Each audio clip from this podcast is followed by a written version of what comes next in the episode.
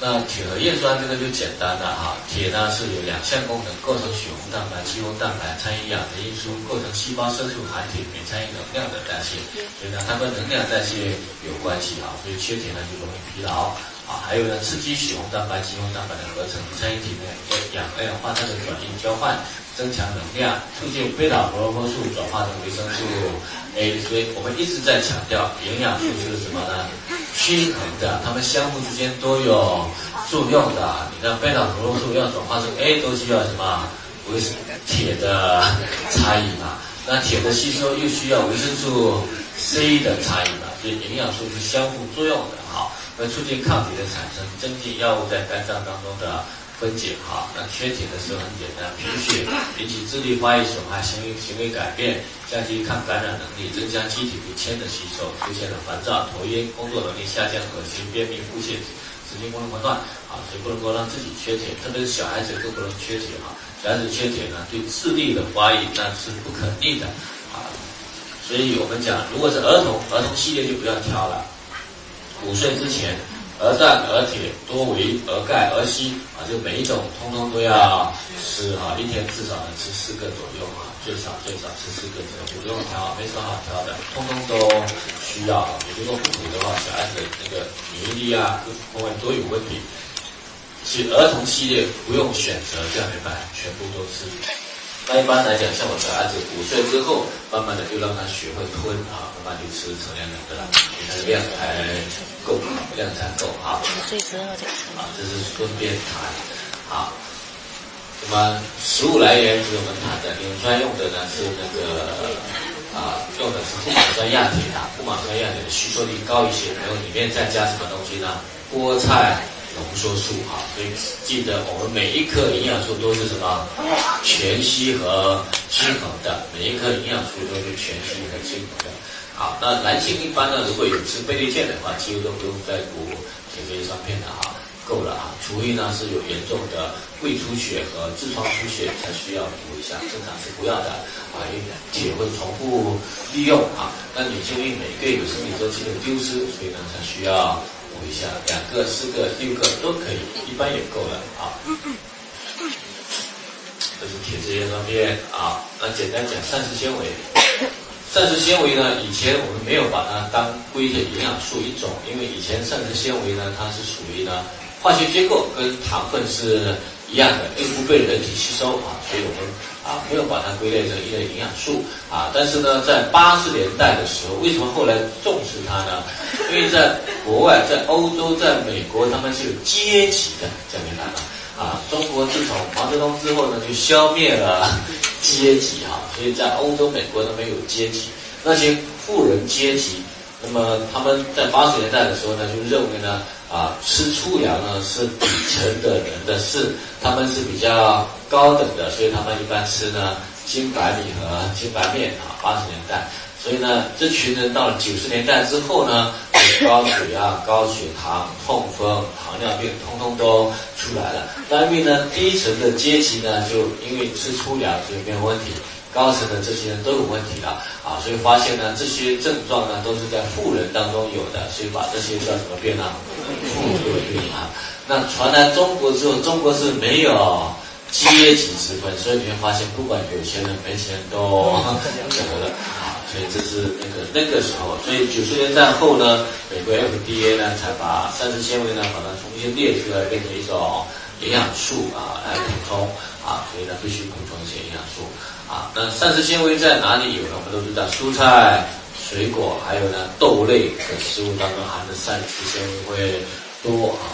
那它有哪些作用呢？第一个，增加饱腹感，有助于呢控制体重。因为我们现代的在我们身体的遗传里面，我们呢在原始社会就两三百万年前，因为我们那个时候呢吃了这一顿就没有不一定有下一顿了。所以有又没有储存，所以有吃的时候呢就要什么呢？有的吃的时候就要多吃一些储存起来，下一顿或者好几天时间都没有东西吃，对吗？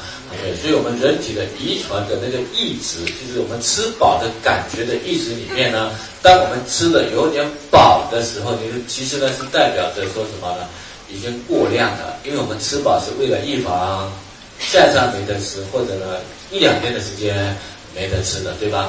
所以这是这个遗传一直遗传到现在在这里面啊，所以会让我们吃饱。所以呢，我们古时候养生说吃七分饱就可以了，但是七分饱你一直是感觉没有吃饱的，对吗？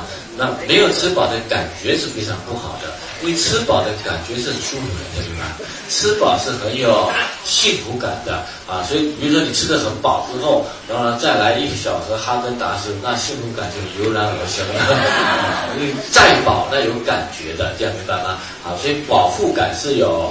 幸福感的，你一直没吃饱腹感的，幸福感就不强了啊。所以，但是你饱腹呢，你这一餐吃了，下一餐继续吃饱，就其实呢，就是我们吃的过多了啊，容易造成肥胖啊，身体的负担啊。所以这个时候呢，其实呢，那怎么办呢？就是在吃正餐之前，一定要先吃纤维含量高的，比如说青菜、水果。餐前呢，就把它多吃了。所以一般呢，你会发现有的人青菜是最后才上的。所以真正要上的是先吃什么？青菜。菜先吃了，把肚子垫饱了，后面你再吃白米饭，再吃肉类。那这个时候有饱腹感，但是呢，已经很多都是什么呢？膳食纤维了啊。所以膳食纤维的第一个作用是，是既增加饱腹感，又不会增加身体的负担嘛，对吗？OK，所以我们就顿顿都可以吃饱了。那而且如果你把膳食纤维放在后面，比如你先吃了。米饭和肉类后面再加膳食纤维的话，因为膳食纤维会刺激肠胃蠕动速度加快啊，所以如果你是菜放在后面又大量吃的话，那前面的肉类呢还没有完全消化的时候呢，就会被推出来了啊，因为呢膳食纤维会呢促进胃肠的蠕动速度更菜一些好，所以呢一般我们吃饭的顺序一定是先吃菜，再饭，再肉类的。啊，一般是这样吃的。好，OK，所以增加饱腹感，还有呢，促进排便，有助于呢预防便秘。那我们都知道呢，啊，那个大便呢不能够放在体内太久，太久它身体会重复吸收，一吸收毒素就重新吸收了。啊，所以呢就必须有膳食纤维的存在，它才会呢正常的排泄哈。而且呢一定要有标准，第一个一定要成型。不成型的一定是膳食纤维不够的，那膳食纤维不够，它就很容易粘在呢肠壁上，造成的毒素太多了啊。第二个呢，必须颜色必须是什么土黄色的，浮在水面上的，而且是不怎么臭的，这个都叫做膳食纤维够啊，这是标准。避免餐后血糖的急剧上升，有助于降低呢胆固醇。因为膳食纤维有水溶性的和非水溶性的，那水溶性的跟像像胶体一样，像我们果冻的胶体一样。它会在肠壁上那个有一层保护的作用。那只要肠壁上有膳食纤维，我们吃的糖分和胆固醇吸收速度就慢，吸收速度慢，身体就容易把它代谢掉啊。所以它会降低胆固醇和降低改那个避免餐后血糖的急剧上升啊。那改变肠道菌群和改善消化道的功能。膳食纤维够，我们的有益菌才容易在肠壁上那个繁殖啊。所以这个跟正肠道菌群有关系，好，所以膳食纤维有三个作用啊，一个呢是控制，一个是清除，一个是营养。控制体我们刚才讲过了，跟碳水化合物和胆固醇控制吸收有关系。清除它能够清除体内的啊肠那个肠里面的垃圾东西，那要清除需要的量就要大一些啊。所以如果你觉得哎最近呢好像大肠比较脏了，那怎么办呢？就是少那个一次大量。啊，像我就经常说，一个礼拜我就泡个十颗、二十颗，早上起来泡个开水冲一下，然后呢给它喝下去，这样就做什么作用呢？洗洗肠，洗一洗就好了。所以这是膳食纤维，还有营养剂哈，这是膳食纤维的三大作用。好。膳食纤维跟益生菌我们都会加在一起啊，益生菌是非常重要的，所以一般膳食纤维是家里一般都备着的，还有个益生菌也是家里必须常备的啊，所以有时候很多人看我去开营养素的时候呢，就比较少开益生菌和啊，因为呢益生菌我们是需要家里一定要备着，这样理解嘛哈，家里一定要备着是非常重要的。那为什么要有益生菌呢？因为人类和菌群是共生的，我们身上有很多的细菌。我们身上的细菌的数量啊，是跟我们人体细胞都差不多多的啊，所以是非常多的。我们跟它共生在一起，共生在一起呢，有三大类，一类是有益的，一类是中性的，一类是有害的啊。所以益生菌顾名思义就是一类对宿主有益的活性微生物啊，它包括了酪酸梭菌、乳酸菌、双歧杆菌、四酸乳杆菌、放线菌和。酵母菌哈，那么世界卫生组织认为呢，补充益生菌呢对自己身体有好处哈，所以我们才做了一款呢乳酸菌出来。它有什么样的作用呢？益生菌呢抑制毒素，活化免疫，所以呢增强体质。第一个会抑制毒素，益生菌能抑制体内致病菌的那个增殖，防止内源性毒素的产生，避免毒素对健康人体的侵害啊。益生菌就是在我们肠道里面。和女性的生殖系统里面是这样的：有益菌多，有害菌就 少；有益菌少，有害菌就多。它们是相互之间占领阵地的啊。所以呢，你如果呢有害菌多的时候，表现在大便就非常臭了；反过来，大便很臭的时候，说明说我们体内有害菌就多了。一旦臭，就说明毒素非常多啊，所以身体就容易呢。重新吸收，所以为什么家里要备着的原因在哪里呢？就是你最近呢，如果是蛋白质类的东西多，鱼啊肉啊多，那你会发现大便出来味道就很浓了。所以这个时候你自己就要知道我要干什么了，加点乳酸菌进去了啊。所以呢，我们的身体毒素就会少一些，因为呢，细菌会产生什么毒素啊？细菌会产生毒素啊，这是非常重要的。细菌和病毒不一样，病毒是寄居在宿主里面。在在繁殖的啊，细菌呢独立个体，它会持续产生毒素的啊，所以当你表现是臭的时候，就是毒素非常多的啊，所以必须用细菌去占领我们的阵地，这个理解吗？OK，所以必须家里必备的啊。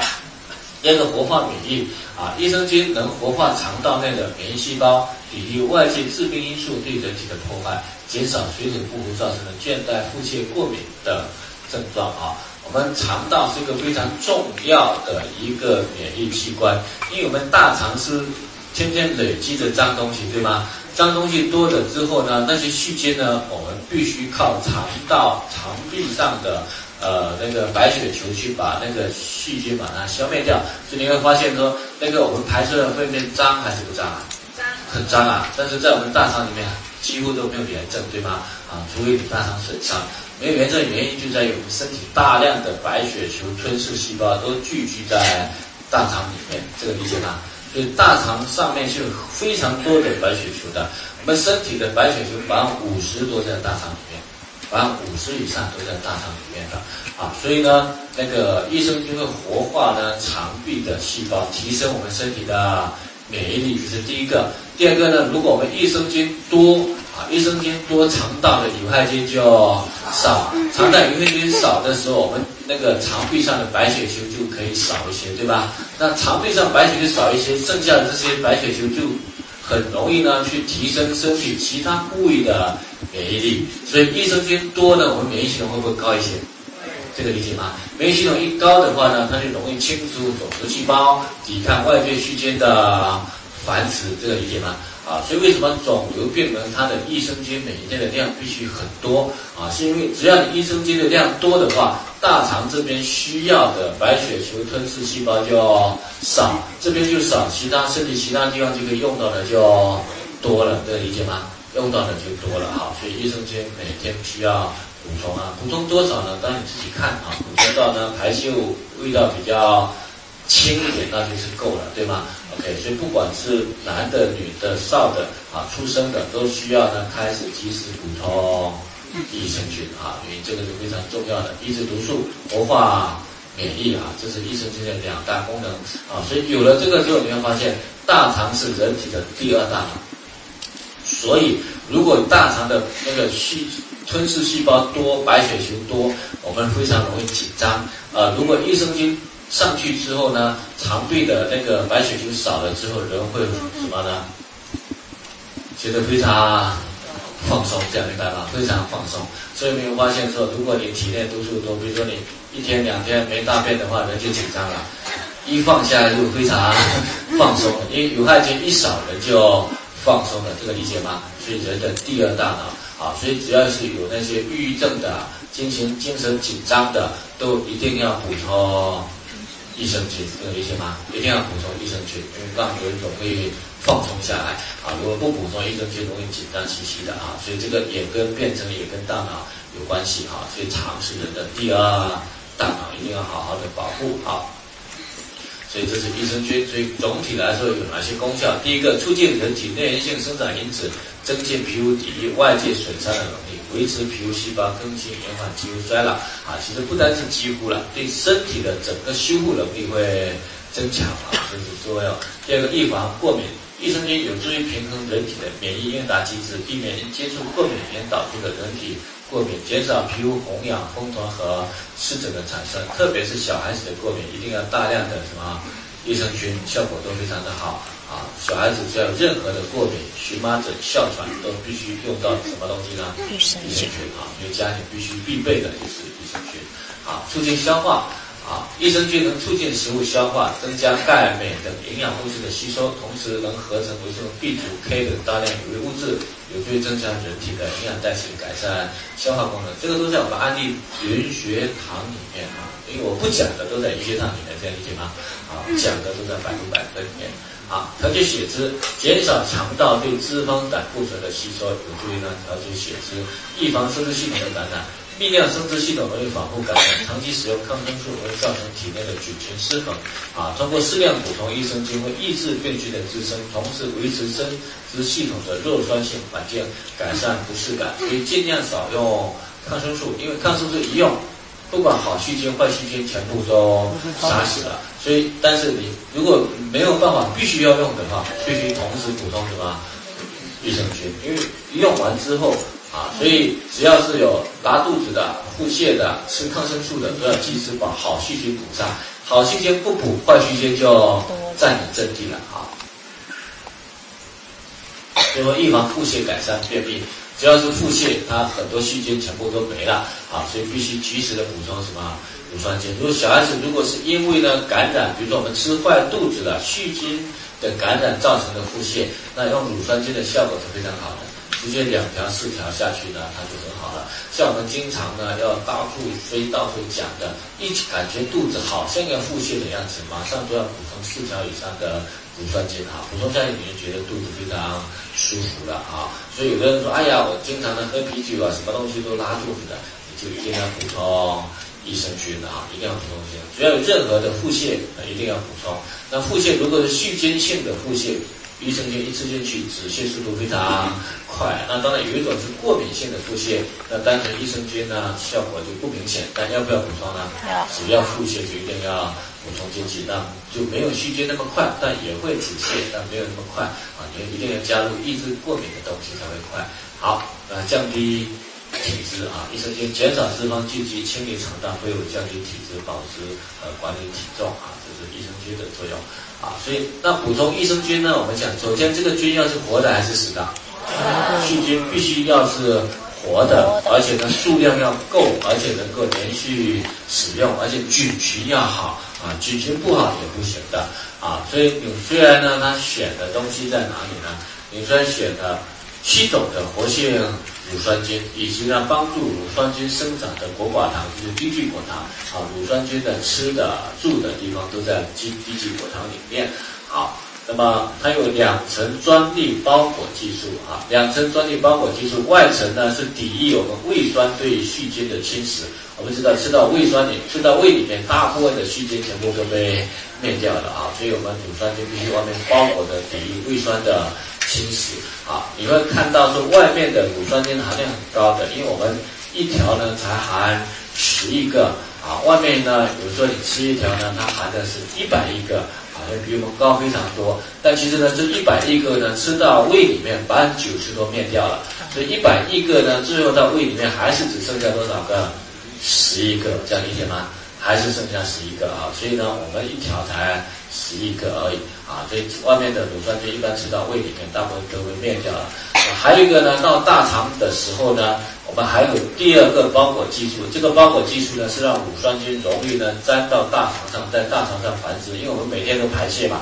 如果呢它不在大肠上繁殖的话，一排泄就又都没有了啊。那如果你吃外面的乳酸菌的话，虽然剩下十一个在大肠里面，真正能够呢啊活下来的，粘在大肠的就剩下没有一一个了，这样理解吗？OK，所以我们的数量不多，但是呢，它有双层包裹技术，所以成活率非常高，成活率很高。这是我们谈的乳酸菌，所以乳酸菌平时呢，我就比较少开这样明白吗？因为它是每个家庭必备的，自己必须平时都要吃的。有过敏症状啊，有腹泻症状啊，平时都要必备的放在家里面的啊，这是乳酸菌。好，我们接下来来看一个血脂啊，血脂指标高低对人体的影响，这个也是在安利云血糖里面。啊，因为我们检查体检的时候，血脂有几个指标，一个是总胆固醇，一个是甘油三酯，一个是低密度脂蛋白，一个是高密度脂蛋白啊，是在我们的那个安利云血糖里面有。好，那么血脂指标呢，总胆固醇是动脉粥样硬化的重要危险因素之一啊，此项指指标增高，主要见于高脂血症、动脉硬化、糖尿病、肾脏综合病综合症、甲状腺功能减退等。啊，甘油三酯是人体内含量最多的脂类。好。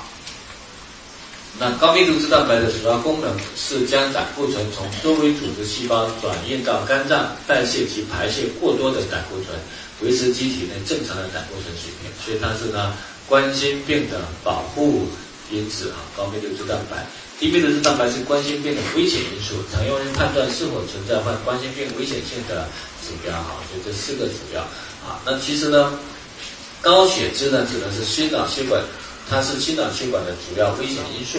大部分的高血脂患者开始的时候症状并不明显，但最终会导致冠心病啊。动脉硬化的疾病，所以调节血脂、维持正常的血脂水平对人体健康是非常重要的啊！所以我们现在关注血脂了。但是有的人认为呢，血脂高是从饮食中摄取了太多的脂肪，这是不一定的。哎，有的人血脂高、胆固醇高呢，对食物很多食物都不敢吃的啊，不一定。就拿高胆固醇来讲，你人体内的胆固醇来源都很广泛。中凡四十来源食物，像动物内脏、蛋类、部分海产品都含有丰富的胆固醇啊。动物的内脏胆固醇高，蛋一个蛋呢就有三百毫克的胆固醇啊。一些海产品像鱿鱼啊，然后呢像墨鱼啊，含量都比较高。这些我们称之为外源性的胆固醇来源。百分之六十的胆固醇来源我们身体内部，主要在肝脏内合成，称之为内源性的胆固醇来源。胆固醇是好还是坏的？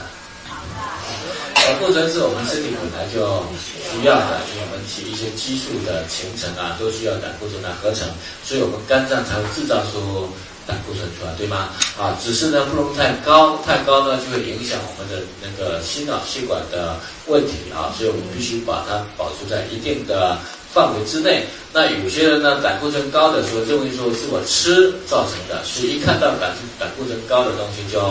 不敢吃了，吃鸡蛋的、蛋黄就不敢吃了。啊，你会发现呢，啊，然后吃鱿鱼啊、吃墨鱼啊，这都不敢吃了。我会发现说呢，胆固醇高的食物都比较好吃，对吧？啊，所以你会发现有些人就怕胆固醇增高，看到所有的胆固醇高的东西都不吃，喜欢吃也不吃，这个叫忍住啊。所以我们讲呢，你看到喜欢吃的不吃，忍住胆固醇就高了，对不对？那你不吃啊，忍住一忍住就消耗什么？维生素 B 哈，所以呢，像维生素 B 的话，胆固醇百分之六十是哪里来的？内源性的，所以很多人是很冤的。他说我所有的高胆固醇东西都不吃，我的胆固醇就高了。我说你这种胆固醇高呢，比人家吃胆固醇呢造成胆固醇高呢，那风险更大，这样理解吗？所以有些瘦瘦小小的，他的胆固醇也非常。高啊，所以呢，在以前中国和美国 FDA 呢，就是对胆固醇以前有个规定，就一天摄取量不可以超过三百毫克。在二零一五年之后呢，就把这个指标取消掉了，认为认为没有任何的意义啊，因为你外面吃多少，并你的胆固醇升高，并不是外面吃多少造成升高的，而是身体呢没办法调节和代谢造成升高的。你外界的胆固醇通通不吃也会高，这样明白吗？因为它本身就我们的那个制造的一个中间产物啊，所以想到胆固醇，你首先听胆固醇代谢最有关系的是什么呢？维生素 B 啊这些调整，然后再想到鱼油啊、茶煮啊这些东西啊。那当然调节甘油三酯的一款产品就是我们的深海硅油啊，实际上硅油有两个成分，一个叫 EPA，一个叫 DHA 啊，这个在我们的氨基乙酰糖里面，EPA 是二十碳五烯酸，DHA 是二十二碳二碳六烯酸，六烯酸都是欧米伽三脂肪酸，它调节血脂，预防动脉粥样硬化。那 EPA 呢是降低甘油三酯和 DB 六脂蛋白，从而降低血脂，预防动脉硬化。减缓血小板凝集，延缓血栓形成，预防心脑血管疾病发生。DHA 呢是减轻视力衰退程度啊，跟眼睛有关系，增强记忆力，降低血中的胆固醇，抑制血小板凝集和调节血脂。那我们纽崔莱用的是深海硅油，所以品质非常纯正啊。所以在吃的时候呢要注意几个，一个呢是有些人本身就是贫血的人啊，或者血压比较低的，因为它稀释血液的效果是非常。好的啊，稀释血液效果可以好的话，刚开始有的人一吃的话，血液浓度稀释太多了，就容易造成呢先那个功能性比较先生理性贫血，头会晕啊。所以如果吃了头会晕的人呢，就一定要把造血功能给它加上去啊。所以如果吃一颗鱼油，最好能够配三个铁质益生片啊。所以这种人就把它加上去。第二个呢，就是有时候有的人因为小孩子吃呢，它里面有 DHA，对脑部神经发育。有好处啊，特别是脑部外面的穴窍，所以十周岁之前补充就可以了。十周岁后呢，因为我们里面有 EPA 的成分啊，十周岁后呢就暂时就不补了，因为有可能，这我们讲的是有可能 EPA 会促进呢那个性器官的发育和成熟。那么，因为我们青春期是希望他个子长高嘛，对吗？好。个子长高呢，青春期停止是两个标志，一个标志是骨骼的钙化完全钙化了，它就不长高了，对吧？另外一个呢，骨骼没有完全钙化，但是性器官发育成熟了，它也不长高了。